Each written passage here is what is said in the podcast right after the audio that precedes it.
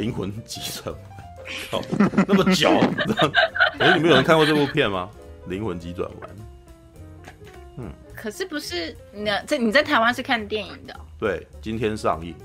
So，然后今天也在那个频道上映呢。是啊，嗯，对，对，没有，但对台湾人来讲没办法啦，那个就是英文啊，然后而且还要 V 换 VPN 呢，对啊。All right，不是，是他还没有在台湾出。对啊，不是，不是加 VPN 那件。没有，就是你我的意思说，台湾人要去看这个，一定要跨跨那个，要跨 VPN 才可以，就是没有在台湾出啊，没错，对。哦，灵魂急转弯，只有我去看嘛，对不对？啊，本片由等一下，我看一下有没有把那个东西丢转过来，还没。本片由金奖导演，同时也是现今皮克斯的创意长彼得·达克特执导，他可以说是皮克斯的创意指标。从《玩具总动员》系列到《怪兽电影公司》《天外奇迹》与《脑筋急转弯》这些作品，就可以知道他说故事的功力啊。这次原创故事的脑呃灵魂急转弯，只是会颠覆观众的想象。这个这公关稿是没。到底是有没有在看啊？就是就是感觉起来没看也可以唬一下这样感觉，知道吗？灵魂急转弯故事想探讨一个非常抽象的话题：人的灵魂。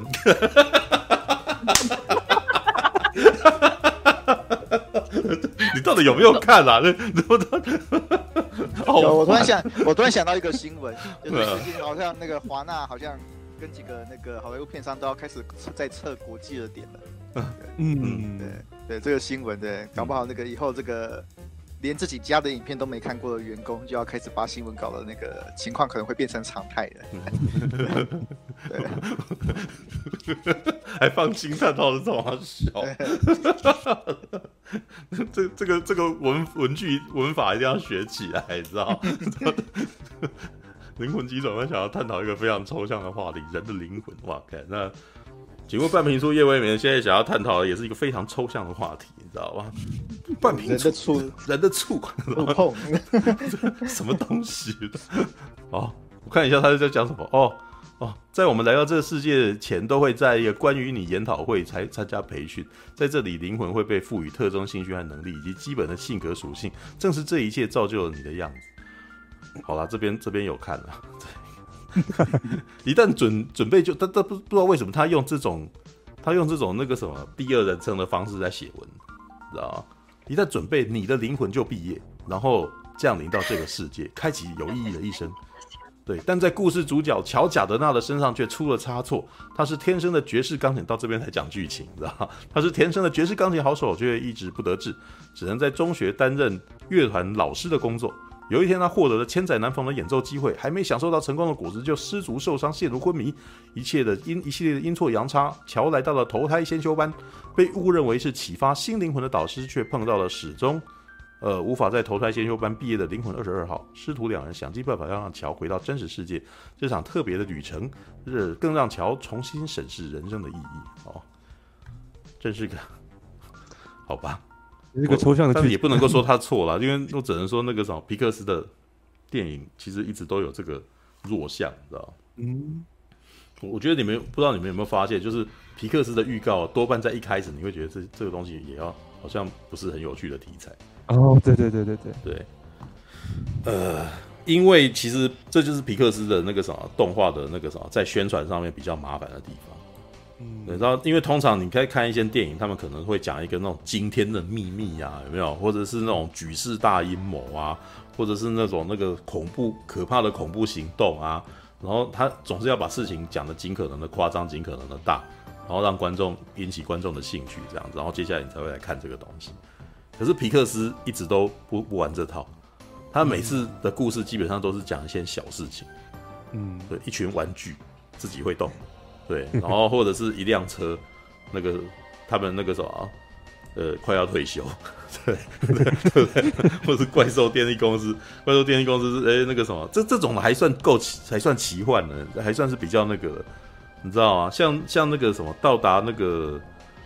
呃脑筋急转弯，然后呃就一个女生她脑袋里面的故事，哦，那个很很老实说，在一开始你看那个，你会觉得哦，这是什么？教中教校题材，你知道吧？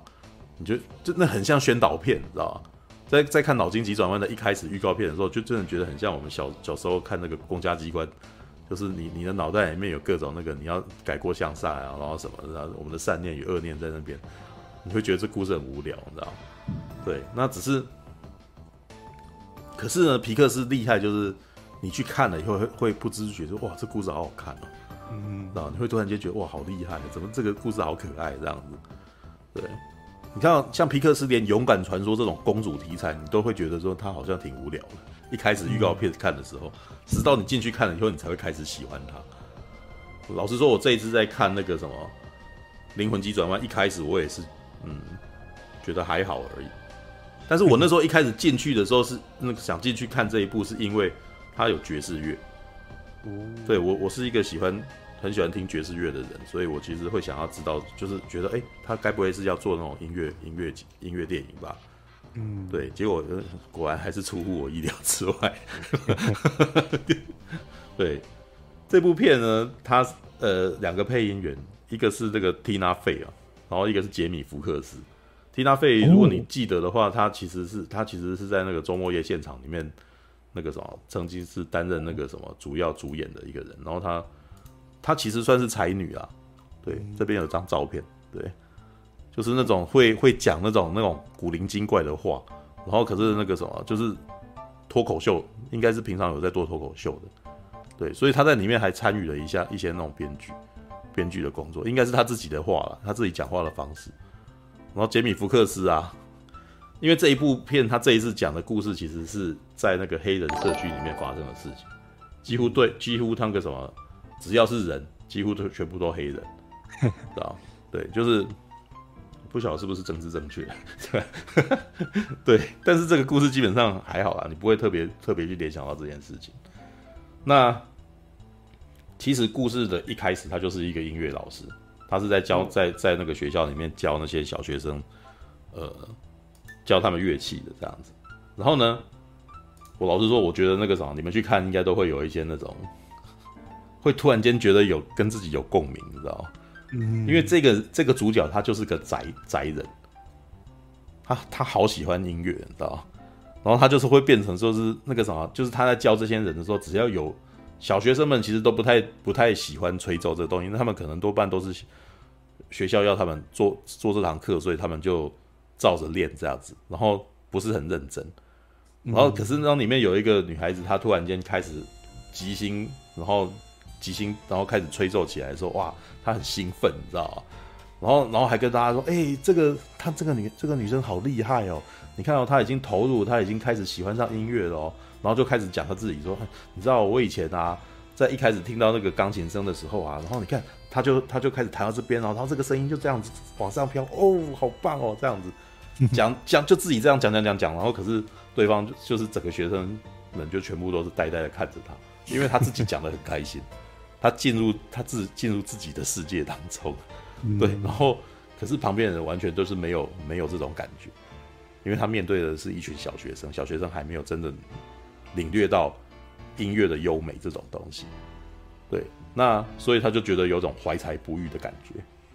他就一直一直都有一个那个什么梦想，他是梦想能够在晚上的那种钢琴酒吧里面，然后在里面担任那个主那个什么钢琴的那个什么。诅咒，然后呢，然后大大家都喜欢听他的东西，这样，对。可是他就已经他一直都得不到这个机会，在电影的一开始，大概就可以看得出来，他一直得不到这个机会。然后人家可能就是不要他这样子，然后家里面的那个妈妈啊，又觉得说，他希望他能够脚踏实地工作，你知道吗？这一点他倒是做得不错，因为老师一开始就他出去以后，外面教主任就跟你说：“哎，恭喜你啊，我们现在要帮你聘雇成为长期合约的对象，这样子。”对，就是你你你你以后是那个什么专任老师，你不是爬探的老师这样子。然后可是他自己却不是很高兴，可是他家里回到回到家里面，回家里面人超高兴的，就是那个什么饭饭碗已经稳定了，你知道吗？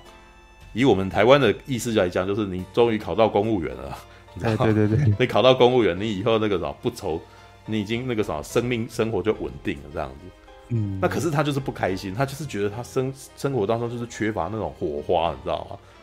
缺缺乏那个生命的那个火花，然后呢，就在他的一个学生，你知道以前的一个学生，然后打电话给他说：“哎，那个我们现在我是那个什么，我们这边缺一个乐手，对，我就想到老师你这样，你要不要来这样子？然后他就很高兴就去，去了以后，然后那个一开始他们那个团长还看不太起他，哦，就是那种那个大妈，你知道说？所以我们现在只能沦落到请小学老师来来帮我们忙了这样子，对，一开始就是很看不起他，然后呢，他就勉为其难让他上去弹，你知道吗？弹完了以后改观，就说好。对，就是那种黑人的那个黑人的那个的那种切口，你知道吗？就乔贾德纳，你你之前去哪了？你知道吗？对，就是你之前都在哪？那样子，就是他说我我在学校教书这样子。他说来，今天晚上来那个那个什么，让我们看看你能做点什么。这样就是那种英，他用美用用英文讲，就大概知道他在说什么话。对，嗯，就是他突然间获得这个机会，好高兴，你知道吗？但是他。出去以后就死掉，你知道？那一段其实很幽默，因为那一段其实是那种他走出跑出去以后，然后那个什么危机四伏，因为他已经得意忘形，你知道吗？完全走路没在看路，然后走可能那个什么走过去，然后就有钢琴掉下来，然后走过那个走过去，然后地上全部都是香蕉皮，然后他都没踩到，然后，然后或者是一个或者是那种全部都是图钉，然后他也没踩到这样子，然后是甚至连摩托车那个冲过来，然后他差点就是危机一反而闪过去，结果。什么都闪过，结果那个什么地上有个洞，他就直接掉下去。对，就是那种那是很皮克斯式的那种幽默，就是在那一段就是给你一些告诉你说，哇，他他那个避过所有的危机，结果到最后那个还是还是死了，你知道？嗯，大哥就搞了半天，搞了半天还是去当国小老师，对对，还是 没有。但是故事真的从这边才开始的，因为接下来就进入了那个类似脑筋急转弯的那种环境的那个场景，这。其实我刚刚呃忘记讲这件事情，因为这个导演啊，呃，等下他叫什么名字？等下我看一下，彼得·达克特，皮克斯首席创意官哦。哎，等下是吧？是彼得·达，我要确定他名字是对，对不起。对，彼得·达克特，Pete Doctor 的的 D O C T E 啊，哦，不是那个，不是，不是，不是博士，也不是医生。对，那其实他大概。我大概看了一下他的那个工作资历，他现在其实是首席创意官，就是他之前，呃，皮克斯的首席创意是约翰拉萨特，约翰拉萨特在之前的 Me Too 事件中那个什么不见，就是辞职然后就没了这样子，所以就那个什么就是，所以后来接他位置的就是这位彼得达克特，对，但是呢，彼得达克特呢，他的创作方式很明显就很文青，嗯嗯，你知道，你看着他。写的剧本就大概知道，他写的东西通常都很形而，都很形而上。瓦力就是他做的，然后那个什么脑筋急转弯也是他的，对。然后他在之之前那个什么怪兽电力公司，对，就是就是，当然那个时候有一些他不是完完全全他自己主要编剧，就是可能会跟大家一起合作。但是你从灵魂急转弯啊，然后瓦力啊，然后再再到哦那个啥还有 Up 那个什么呃天外奇迹，天外奇迹。对你，你你其实你会发现说，这个人其实很他他的他的想法是很文艺的，他的创作超文艺的。嗯、对他常常，而且他常常在问一些那种很大灾问的事情，哲学，你知道吧？然后，可是以前约翰拉萨特的东西就很很幽默，你知道，通常都是一些肢体语言、可爱的东西这样子。嗯，对。那到了彼得达克特，他就很就是你你可以感觉他超文青。对，那这一次超也是超文青，就是他死掉这个。乔贾德纳死掉之后，死掉以后，他就穿穿越到那个什么，要上天堂，你知道？然后上天堂的画面是一个阶梯，你知道？就是一个那种，一个那种那个什么，就是在一片黑暗上一个阶梯，然后他自己的样子突然间就变成一个那个蓝色的那个小人，知道？那个那个那个画风基本上就是，那我们直接看一下有没有那个，等一下哦，呃，sorry，直接直接看画面，对。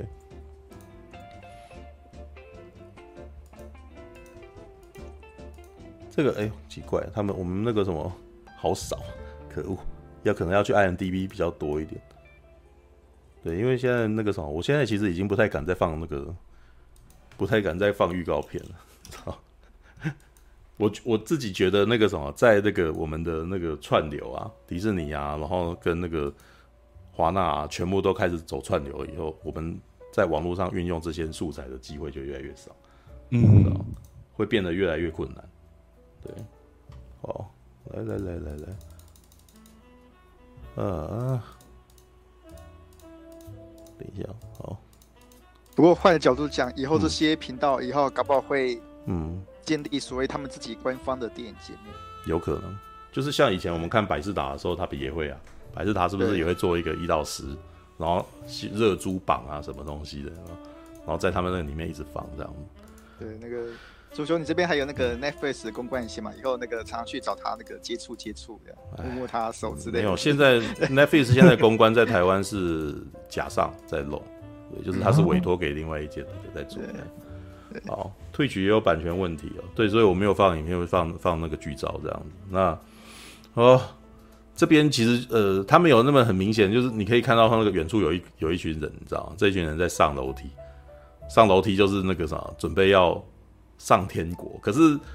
他自己。那个，我觉得那个影片一开始很好笑，因为他那是一片光，你知道，然后他往那边光走过去这样子，然后呢，他就看到有别人很高兴的走上去，然后走上去以后，然后那个他就看那个人就消失在那个光里面，然后可是那个消失在光里面那个啪，突然突然啪的一声，你知道吗？那个那一声是什么？你知道吗？那个捕蚊灯的死的的声音，你知道吗？然后然后一听他就很害怕，就啊，然后就就逃走，你知道吗？就只是那那个是一个笑话，因为他就只是一个声音，他就让你知道说这件事情妈的西剉赛，知道吗？我们就像蚊像苍蝇一样，然后那个那个什么那一片光就像捕蚊灯一样，然后然后进去就是啪一声，然后你就就就不见了这样子，然后所以他就要躲，他就要逃这样，逃了以后，然后就在那个呃死掉的人的世界人世当中，其实他其实一直不知道那个地方是什么地方，但是呢。我觉得这边那个什么编剧使用的方式还蛮有趣的，嗯，就是他遇到了几个那种抽象画风的的人，嗯哼，对，然后这些人呢，他就跟你讲说，呃，那个什么，我叫杰瑞哦，你好，我叫杰瑞，他就问说这里是哪里？这里是天堂还是地狱？这样子，他说你们大概这个什么，那个人 人在这个什么离离开灵魂以后就来这个地方这样子。然后呢，那个我我也不是你现在看得到这个样子，我其实是各种量子，我是量子力学底下的什么纠缠体什么，他讲了一大堆话，知道吧？对，但是呢，那个时候我现在只是变成你自己想要的那个什么心目中的样子，然后叫杰瑞只是为了要好跟你沟通而已，这样子。他讲的超多的，你知道吗？你知道这就是一个那种文，这是一个知识分子写出来的剧本，你知道吗？嗯。但是你知道仔细看一看，他就是天使，你知道吗？他们就是天使跟死神。你知道吗？里面有两个角，里面只有两个，呃，那那些那种高大的那个什么高大的抽象画，全部都叫杰瑞。然后可是有一个那个什么脾气看起来很不好，一直在点一直在点东西点数量的人，叫泰瑞，你知道吗？但是泰瑞就是死神，杰瑞就是天使，这很明显，你知道吗？对，他们就是在管理人类灵魂的灵魂的管理员这样子。嗯，对。那其实真正这个概念其实也不奇怪，就是我们在很多以前的那个什么。圣诞节电影里面常常会看到类似小气财神这样子的题材，知道、嗯、小气，如果你你们有看过小气财神这种这个这个故事吗？呃，就是人在圣诞节之间，然后那个时候有死神来找他说，你的生命结束了，然后我要带你去每一个地方那样子，然后他这时候可能就看他的人生的每一段时间，然后发现自己竟是如此的吝啬。对，就是 很美、嗯、那个很很经典的美国故事、啊。对，这是一个很经典。然后这个是他，然后他后来就是才发现说自己既然是这样子的人，然后结果他就说，然后接下来死神就跟他讲，你就这样死了吧。对，然后我已经带你过了看过你的那个人世界的所有的事件了，然后那个什么来跟我那个什么就是觉悟吧，然后我们就走了。然后他就开始忏悔，说我我我怎么原来我这辈子这样子，然后我好后悔啊什么的。结果 其实他就醒了过来。醒了过来以后，他的人生就改变。他突然间就开始那个啥，把那些那个啥，呃，小孩子啊，就是来来那个啥，跟他要礼物，他就给他们礼物，然后送东西给他们，然后从此就变成一个好人。对，这是一个那个呃圣诞节童话故事啊。对，但是基本上那个灵魂急转弯的主架构是小气财神这样子的故事内容。哦，对，只是他把它套用到一个那个什么中产阶级的一个黑人乐手身上。然后，而且他所要的价值可能也不是所谓的小气财神这种东西。事实上，小气财神可能还有其他的编编剧变体，像扭转奇迹，尼可拉斯凯奇是不是演了一个他黄金单身汉？有没有一觉醒过来，发现自己竟然突然间成为一个有家庭的男人之类的？有没有？然后后来再从里面了解到家庭价值，然后开始愿意在这样子的世界上活下去。然后结果他醒过来，发现自己又回到黄金单身汉，可是他这时候就再也受不了，他就是要去找。要去找他的家庭幸福了，对，那呃，这一部其实有趣的点是在问你说生命的意义是什么，你知道吗？嗯、对，那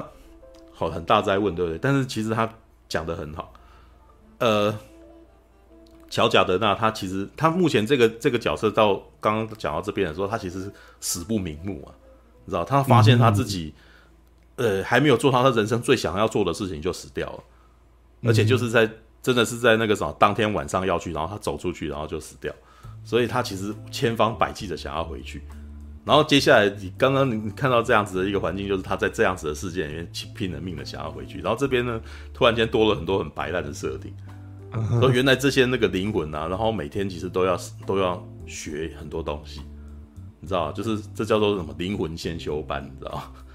然后他们还有那个什么，就是泰杰瑞啊，就还还会还会选性格，你知道吧？我觉得那段很好笑。他说你们五个。去那个地方，然后你们这这这群人都单细胞的，这样，然后出来，然后就一群人就很甜，就哎嘿嘿嘿，然后然后另外几个说这群人他们脾气都很坏，然后进去以后就啊，然后就然后然后那个。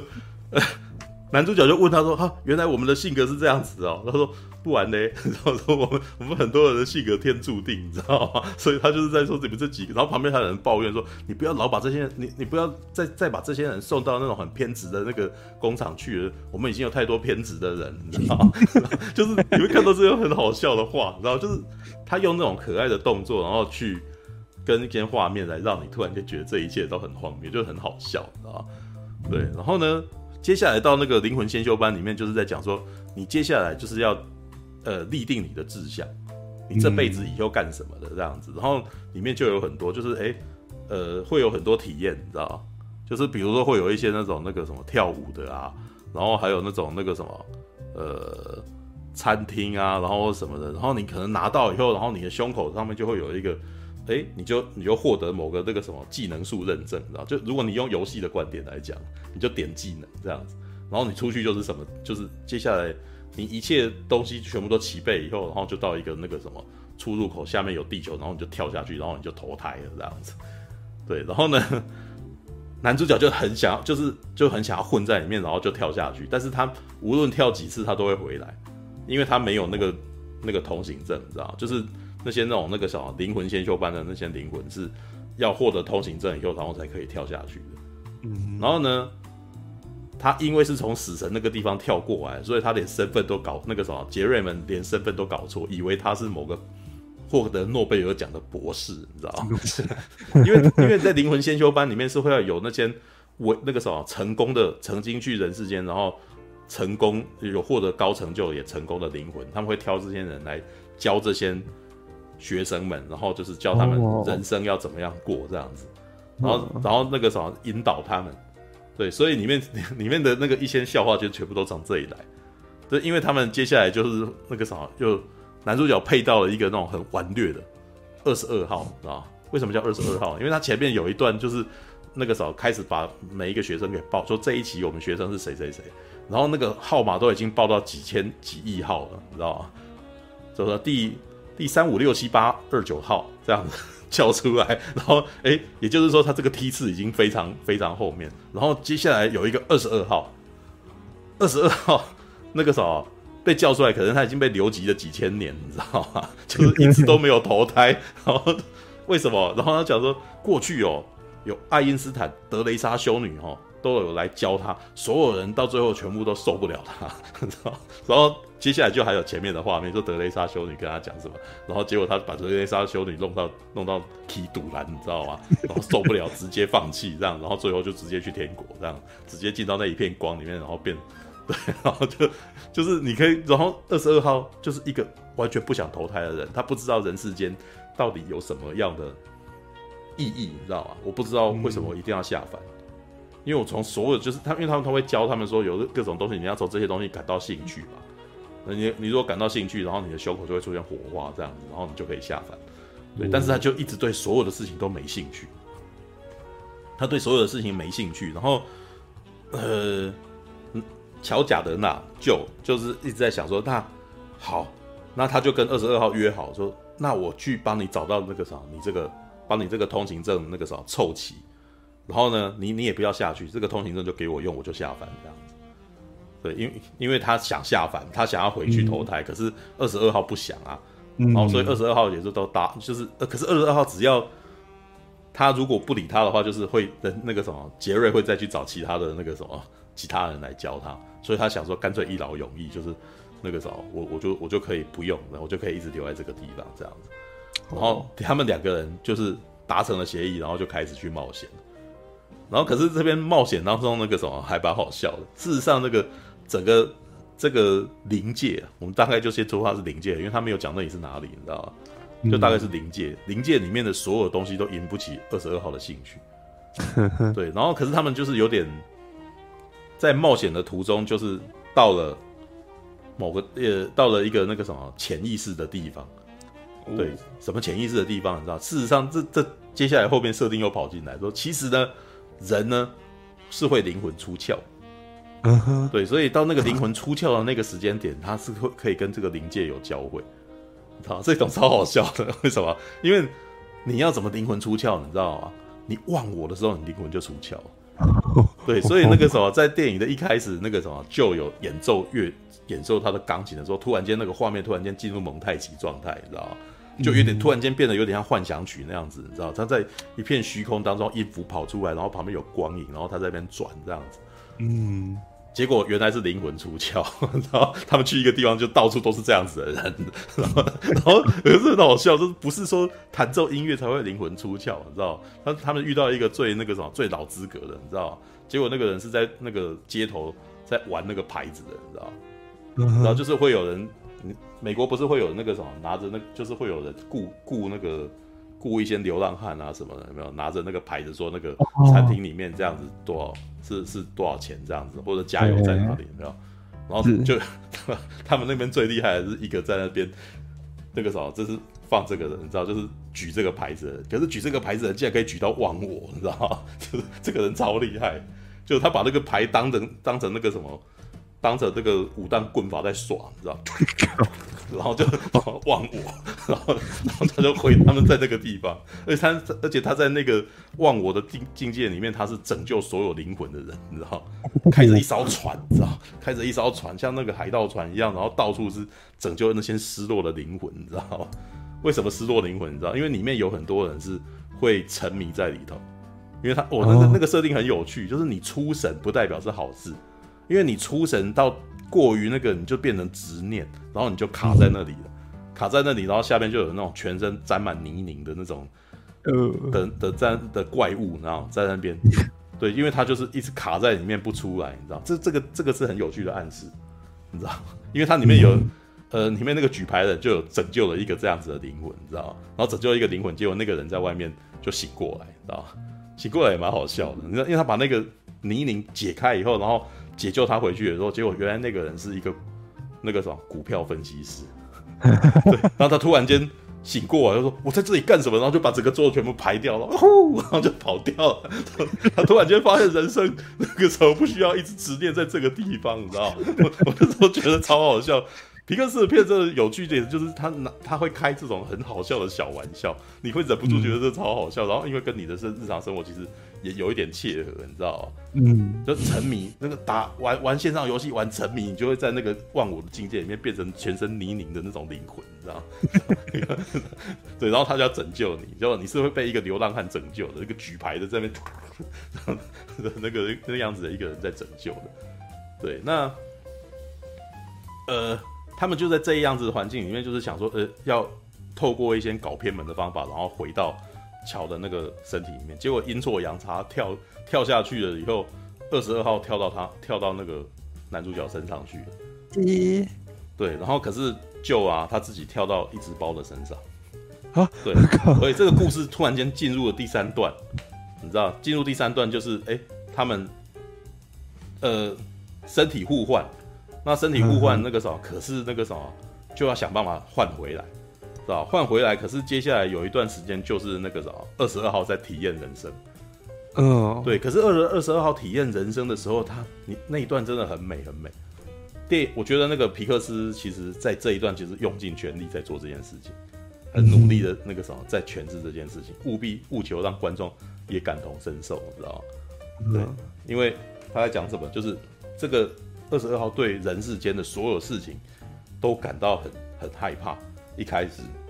对，一开始是光是站立就已经没有办法，因为他没有，他也讲说，我 他他说你不会走路吗？他说我我走路的驾照才刚拿，我 我没有没有不太会使用它。那他在他他其实是投射嘛，就是我们的那个什么，我们开车也是需要驾照，但是他们原来灵魂他们。练那个啥，练人走路其实是驾照，你知道吗？就是就有点像开钢弹的概念，你知道吗？然后就乱，就是那个什么，就是姿势很奇怪，啊 然后呃，出去外面，然后又觉得外面太吵了，就是第一次可能听到这么多人在，尤尤其是在纽约，然后到处都是人哦，然后听到各种声音，所以一开始的光线啊跟声音都很刺耳，然后你就会哦，那个什么，就是你也你会感受到这件事情。可是到最后，他是就是感到很害怕的时候，就啊，就是拿了一块那个什么，就是他突然想到说他，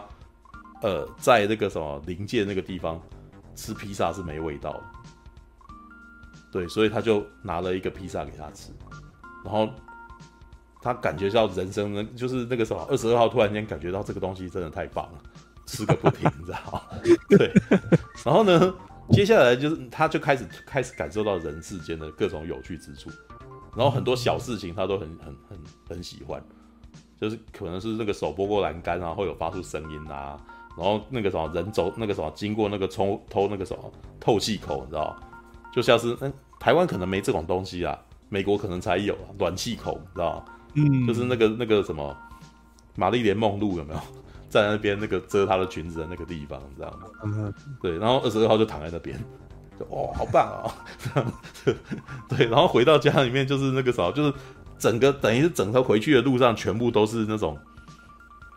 全部都是对他来说是很惊人的体验，这样子，嗯，对，然后呢，他们的任务就是要回要那个什么，要要想办法让二十二号操纵乔的身体，然后去到那个晚上的那个演奏场。对，可是中间就有发生各种小小、大大小小的事件，像是什么衣服破掉啊，然后接下来要回去找他妈妈帮忙补啊，然后那个什么，他妈妈又那个什么，又他妈妈又又对这件事情很生气之类的，就是那个很气他为什么要去，为什么要去那个什么，要去演奏啊，你知道吗？就就是为什么还就是没有要去工作，然后要去演奏这样子，然后他们还要化解这件事情之类的。你知道，就是，但是这这一段其实很温暖，这一段真的很温暖，因为其实我觉得那个啥，其实他在这这是小事情，这是小事情，但是这件小事情其实上基本上就是把那个什么李安这种人，你知道吗？一辈子都都盼望的事情，直接在那几分钟你就演给你看，这样子。嗯哼哼。对，李安一辈子都得不到他爸爸的承认，有没有？但是那个就那个啥。几句话讲到他妈妈觉得自己有心里有愧，然后那个时候还特地为他造型，然后两个人亲子亲子的关系化解了这样子，啊，全天下的儿子都很希望能够能够看到他们的父母亲能够认同他们，然后能就然后几分钟就就达成你心中最想要的事情，对，然后呢，就是接下来要在回去的路上呢，那个什么，终于就是找到一个机会让他们身体要互换了，可是这时候二十二号不肯回去了。嗯，为什么？因为他突然间，他开始眷恋这些这一切了，就是觉得说，哇，那个什么，这些人好棒哦。他他突然间觉得，他如果要回去灵界那种没有感觉的地方，他不知道该怎么办，所以他跑掉。那最后跑掉，然后那个什么，就你知道，就是这这故事其实后来有有那个什么，后面都有别条线，因为死神一直在追他们。死神这个时候发现那个舅根本就不是不是那个什么灵魂导师，所以就在后面追这样子，最后把他们抓回去以后，那个什么才发现说那个谁，那个二十二号其实已经拿到了生命的火花的这个灵魂下凡认证，啊？然后不知道为什么，可是这一段其实是可能是我觉得这是电影中最重要的一件事情，因为那个时候舅就很气的跟。二十二号讲说，你那个啥，你是因为在我的身体里面才感受到人生的意义是什么？为什么？因为我人生的意义就是要去弹琴，就是为了要那个啥做这个音乐，所以你在我的身体里面才感受到人生的志向了。所以那个啥，你你这个人是没有志向的，对，人生是要有志向，然后才有真才是有火花，知道吗？那他这件他这一句话让这两个人就关系就破裂。然后嗯那等于是二十二号只就等于是被他骂了一顿，然后就发现说你是个没有用的人，然后你都是因为我的关系所以才有用的，所以二十二号就很很伤心，然后就把他的那个同情证给他，然后舅就突然间就成功投胎了，然后那个什么就演奏完了一场音乐，就是得就是获得他的心愿，他当天晚上那个什么在他妈妈面前，然后呃在钢琴酒吧里面那个什么弹奏。然后大家都很喜欢，所有人都鼓掌。可是呢，当他演奏完之后，他内心却很空虚。然后就是，然后他问他的那个团长说：“我不是，我以为我一辈子都在盼这件事情。然后那个什么，我我我觉得我好像已经达到了，可是我却没有这种感觉，却没有那种觉得一切成功的那种感觉。”然后团长就跟他讲，就是就讲了一个经典的寓言，呃，经典的故事啊，就是说有一条鱼说。要跟旁边人说，我要去找大海，然后可是旁边人就跟他讲说，你已经在大海里面，然后那条鱼就说，没有，这我没有在大海里面，我身边只有水而已啊，然后他就开车走了，你知道吗？其实，呃，然后那一段回去以后，就回去以后才开始思索为什么为什么会有这种感觉，人生的意义到底是什么？然后他开始。他的口袋里面就留了很多二十二号那时候那个什么在玩的东西，你知道？就是什么棒棒糖啊，然后那个什么那个花朵啊，然后还有一些那种玩具啊，然后就把它摆在桌上。然后呢，他看着看着，然后就开始弹琴，你知道？他弹琴的那一段那个什么，我被他弄哭了，你知道吗？就是那一段太温馨了。就是他其实是在讲说，他其实开始在弹二十二号的的感觉。他看到他其实是以一只包的身份在带着二十二带带着二十二号，然后带他体验人生的时候，他在里面很多很开心快乐的事情，然后他留下了这些东西，然后看到，然后他就弹出来，就是弹出他对他的感觉，然后可是那一段音乐那个什么太感性，你知道吗？感性到我泪流个不停，你知道吗？然后他弹完以后就知道说他他突然间了解人生的意义是什么，人生的意义不是要有志向。人生的意义就是你感受你生命，感受你身边的任何的的事情，然后你感到快乐，这是人生的意义。所以他这部电影到最后其实是也是在告诉你们，就是说，其实他有点要在化解那个种，呃，我觉得啦，他有点在化解那个什么，那些父母对孩子期望过大的那种，那那种人，你知道吗？就是。在劝那种那个什么逼逼着孩子不断要去完成某件事情的父母，跟他讲说：“你的孩子这样不快乐，你知道？你就是你活在世界上的目的，不是为了要，并不是说你只要一定要获得某种志向，你才有生命的意义。对，这种人其实绝对是会快乐的，因为像就这种有方向、有目标的人，他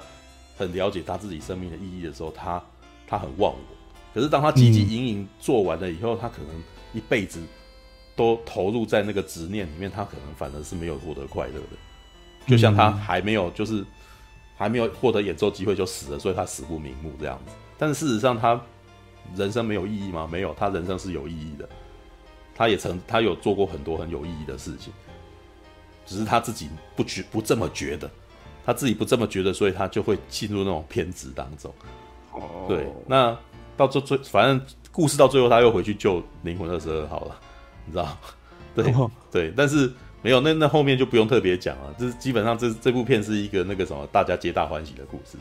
就是二十二二十二号突然间领略到生命的意义，因为他他在那一次之后，其实回到回到那个什么临界以后，其实变成了很偏执的，就变成了那种活在泥沼里面的灵魂，你知道吗？Oh. 就是对啊，就是因为他他被骂了，所以他就是一直觉得自己不好，自己不好，自己不好，然后那个执念。就让自己变成怪物这样子，然后二，然后二，舅就要去化解，就要让他想起来，其实那个就是他要解铃还须系铃人的意思啦，就是是你把他弄成这样，所以你要去解开这件事情，跟他讲不是这样子，对，那最后还带着他下去，哇，最后带他下去的那一段也是超温馨的，你知道吗？就是他投胎他也怕，那二十二号投胎就是要真的跳下去的时候很害怕，然后舅就跟他讲说没关系，我陪你一起跳。可是就就一定是会回去，他一定是不会下去的。哇，那一段真的有一种那个什么，有有点那种永别的感觉，你知道？你一个人要下凡，然后他就握着他的手，然后一直笑着看着他，然后最后手要分开，然后然后明明这件事情也都还还好而已，可是那一段被弄到，我觉得我、哦、靠，好感性，你知道吗？两个人再也见不到面了，你知道的那种感觉。对，但是最后的那个什么故事是那个什么，就还是有，你知道，Jerry 其实不是坏人啊，然后、哦、Jerry 就是一群脑袋那些天使们其实是很那个什么，很其实是很大而化之的，你知道吗？对，就是看一看就同情他，然后就就下去了，你就回去了。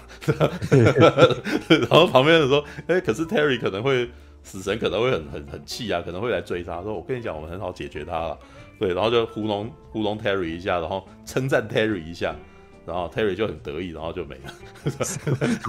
没有，就是他会他他可能很执念嘛，然后几个 Jerry 几个 Jerry 就就糊弄他这样，然后把把把把把那一个东西让他没有算好，然后就继续这故事就这这这那个男男那个男主角就被忘记了，你知道吗？那段也蛮可爱的。对，但是那这部片到最后真的是有一个那种很很好，就是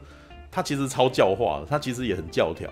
但是这个教条到最后让你真心的相信，你也好超认同这件事的，说对，对对对对对，就是，呃，他就是教中教校的，你知道，他就是他也是一个正面，他真的在传达人生正面意义，对，但是他用了一些那种他用的告诉你的方式，让你真心的相信，而且也认同这件事情，所以最后就走出来，就是问他，他问他，就是旁边人问他说，你你接下来活要怎么活这样，然后他他其实是回应说。我会我会好好的感受每一个时刻。哇！那时候就哇，然后我觉得我说我那时候就是出来的时候想说干，我我进去看电影，我那个时候整个灵魂被洗涤了，你知道吗？就是就是哇，他讲的超正面啊，但是我好认同哦，就是我就觉得好有道理，你知道吗？对，这这部片好好看哦，你知道吗？就是有流过泪，你知道，就已经很认同他了，你知道。然后接下来那个什么，他讲出来这些东西，我全都那个什么。对对对对对，就是我觉得这是皮克斯电影的长处，就是他他常常都在讲这种很正面的事情，可是他传达的那些东西其实又很，就是他他讲故事的方法是是可爱的，你你你你就是他不落俗套，所以你会觉得说哦，呃，这样也蛮可爱的这样子，而且他在里面应该是说他在讲这些东西的时候投入好多的那种那个。呃，彼得·达克特这个这个创作者，他在写这个故事，然后再导这个东西，然后做这个设定的时候，他放了好多专有知识在里头。嗯，像那个抽象画，我觉得抽象画就是一个很有趣的隐喻的，知道人真正的样貌，你知道？对，这抽象的东西。然后呢，他在讲这件设定的时候，跟那些道理的时候，而且还有他弹琴的时候，因为我我觉得他用爵士钢琴真的是很很有趣，因为我我其实是有练古典音乐的。嗯，练古典音乐的人其实是很难去练爵士钢琴的哦。你知道，我不知道你们有有多少人知道这件事情，就是因为练练古典钢琴是从小是按表操课的，对，对对，就有点像练那个波普摩佛你那个时候按哆来咪发嗦，然后然后开始练琴谱，然后他接下来会用节拍器，然后要你那个什么，就是要弹到那个什么那个节奏要对，然后你的那个指法要正确什么的，嗯、所以所以你。练古典音乐练到一个程度，其实你就是你很容易就被制约了。你你会觉得一定要有，一定要照着规则来才可以。可是爵士钢琴是没有规则的。他们去那个啥救他去那个钢琴酒吧里面的时候，他说他们就直接突然间开始一个声音，你知道，噔，然后他就要跟他，你知道，他他吹一个音，然后你就要帮他和，然后你那个你的音感，然后要跟跟着对到那个地方，然后开始弹一些和弦出来，这样子。然后接下来他突然间一下子可能那个什么会把时间全部突然间丢给你，然后接下来你要自己演绎，你要自己即兴，然后自己即兴弹出那那一串的那个音阶，然后那个什么，这就是你的表演，你知道就没有谱的，然后你你就当下立刻想想到什么弹什么，想到什么弹什么这样子，然后那那个我他把这件事情当成生命的流动，我觉得妈超贴切的，因为你弹的就是你自己想的事情，你的声你想要什么弹什么，那就是你的灵魂，你知道吗？然后，所以他把他把弹奏音乐变成灵魂这件事情，我觉得我干，他好会，你知道吗？对，就是那个隐喻本身就就很巧，你知道，然后你就会觉得哇，好，而且而且不难，也我也不知道是不是难啊，就是至少我自己练钢琴的人，我立刻听懂，我立刻感动，知道知道是这个原因。而且他前面有一段人家丢东西给他的时候，哦，这个节奏就让你知道说，哦，这个你知道你自己发挥了，他也没有要你准备什么，你也没有什么谱，你就自己开始弹起来。然后接下来你就乱弹哦，老师说你就是乱弹，他就给你乱弹，然后他来测验你的乱弹到底是不是值得欣赏，啊，很多很多那个爵士的那种名家，我其实之之所以没有留谱，也没有留那个什么录音下来，就是这样子，就传说的传说的那个某个高手，然后在某个 pub 里面，然后这样弹，对，那到后来有那个录音的那个什么，而且据说就是刚开始录音开始起来的时候，他们也非常排斥录音。他会觉得这是这是你你把我的表演重复了，我的那个表演是独一无二的东西，我就是这独一无二，然后人家才要来听我，你知道吗？你你现在那个什么把它录下来，那是不是把我的那个价值给减损？所以一开始很多乐手他们很不喜欢，很不喜欢人家录他的东西。对，那这是呃这是关于一些爵士乐的那个什么一些背景知识啊。对，所以听这个你你看这部片啊，你听音乐也是听得很爽。是吧？他们在演奏的时候，我靠，那个那个流动、那个跳动，跟那个在那，因为我那时候去看试片的嘛，在那个微风国宾里面，七点一声道，然后那天是梅花座，然后现在疫情又又导致必须要梅花座的样子，对啊，那可是那个什么音场效果很好，所以在里面听，再去看《灵魂急转弯》，你同时可以得到那个什么剧情的那个什么幽默，还有还可以听音乐，你知道。嗯，还蛮不错的，蛮不错的。那个什么，这部片超好看的，而且非常适合合家观赏。我回去的时候都在想说，我应该要拉我爸妈去看这部片，知道对，就是你要你体会生命的意义。你出来，你如果感动的话，你出来以后，你可能你的思想、你的思考会比较正面一点之类的。嗯、因为已经我最近也看了太多很负面的东西，你知道吗？高保奇人，妈超负面的，知道吗？对啊，All right，好，这是灵魂急转弯，对。Right，对，学音乐的孩子不会变坏，但是会变穷。唉，呃，会变穷，会变穷。其实我觉得那个什么，买个乐器，对，买买乐器基本上是会花点钱啊。对，但是如果你没有遇到太太给你推销的老师的话，因为现在我后来发现，现在很多音乐老师都是兼卖乐器的，你知道吗？哦，对，所以他们可能都会跟家长说啊，你家孩子。表演的表现的很好啊，那是不是让他买更好的乐器啊？对，我们以前不比较不会这样子，对，现在好像比较会，对，对啊，那那那个什么，基本上我觉得那像电钢琴，你只要买一台，基本基本上就不会再花很多钱了。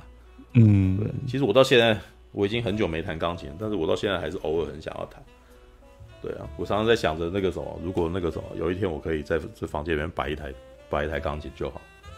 对，但是但是这很这种想法太奢侈了，因为那个我虽然摆了，也不会常常弹它，你知道吗？对啊，嗯，有点想有点想买，对，我已经太久没弹琴，知道吗？哇，我住的天母也得小到台风尾，不然除非你学到很顶层，不然很花钱。没有哦，还有一个原因呐、啊，在台湾你很难靠着呃那个演奏音乐本身，然后那个什么过火，这个这个这个活太少了。是，是，是，所以所以那个什么，在台湾这样做其实很辛苦啊。对，All right，OK。阿姆罗，为什么你唔去完成家己的任务呢？起来起来！啊，莫安尼啦，你若真正想要让更大出战，那呢你家己去赛就好啊。我，啊，你你俩准我是一个无出头的人吗？啊，又搁给我赛，连阮老爸妈妈你给我拍过呢。